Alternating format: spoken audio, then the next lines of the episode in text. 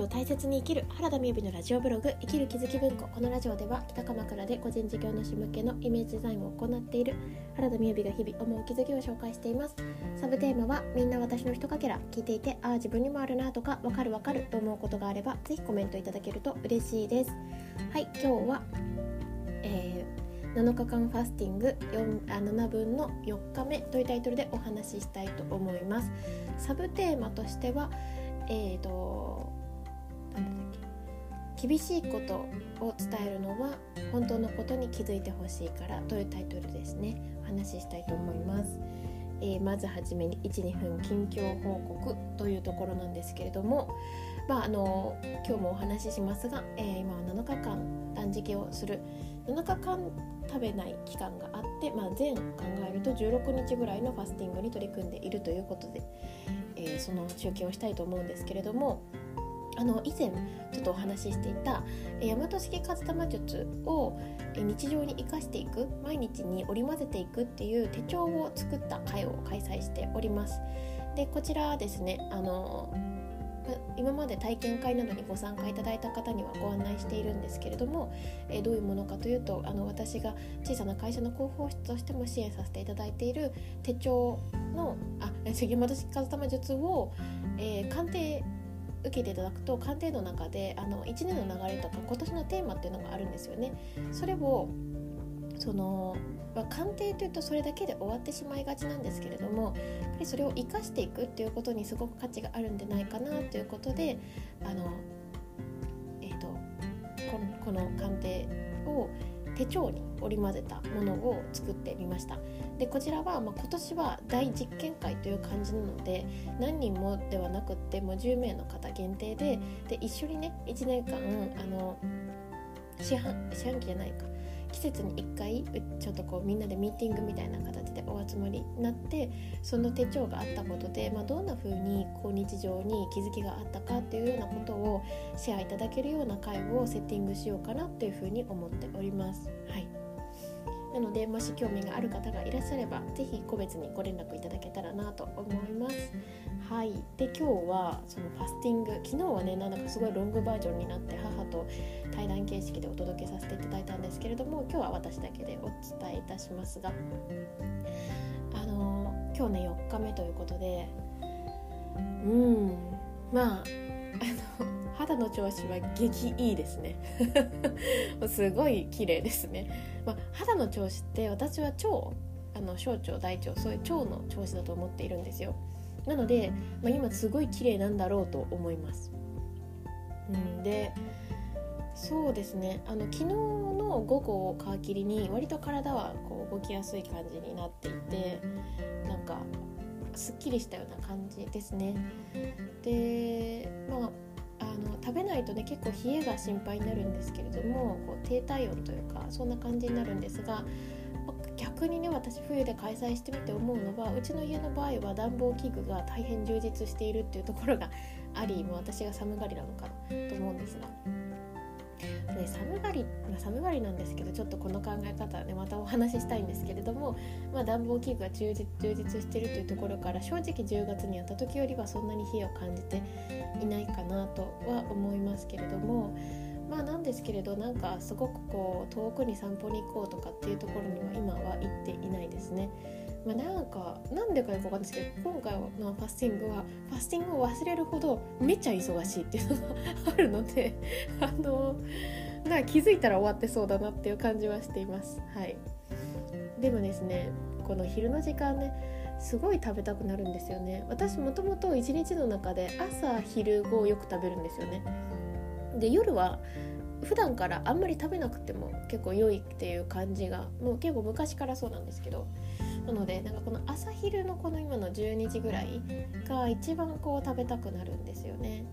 でまああの本当に食べたくなったらちょっとこうカフェインレスのデカフェのコーヒー飲もうかなとか思ってますけれどやっぱりなるべく肝臓にはあの休んでもらいたいなっていう気持ちもあって、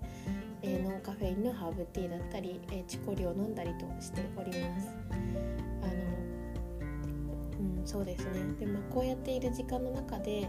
体がとてもこう自由にやりたいことがやれているのであればそれはとても嬉しいなっていうふうに思っております。やっぱり日々ね本当にあの私あなんだか尻が。そう。なんていうのかこう口の喉の奥に入ったらもう関係ないよみたいな感じでなんか私たちが楽しいのって口の中に咀嚼してる時じゃないですか。あ胃に入ったな嬉しいとかってあんま思わないですよね。調理通ってるぜイエーイみたいな。そういうことってあんまり思わないのでまあ、口の中で咀嚼するまでが私が顕在的に分かっているところですけれどでもやっぱ潜在的にはこう体がすごくこう消化してくれていて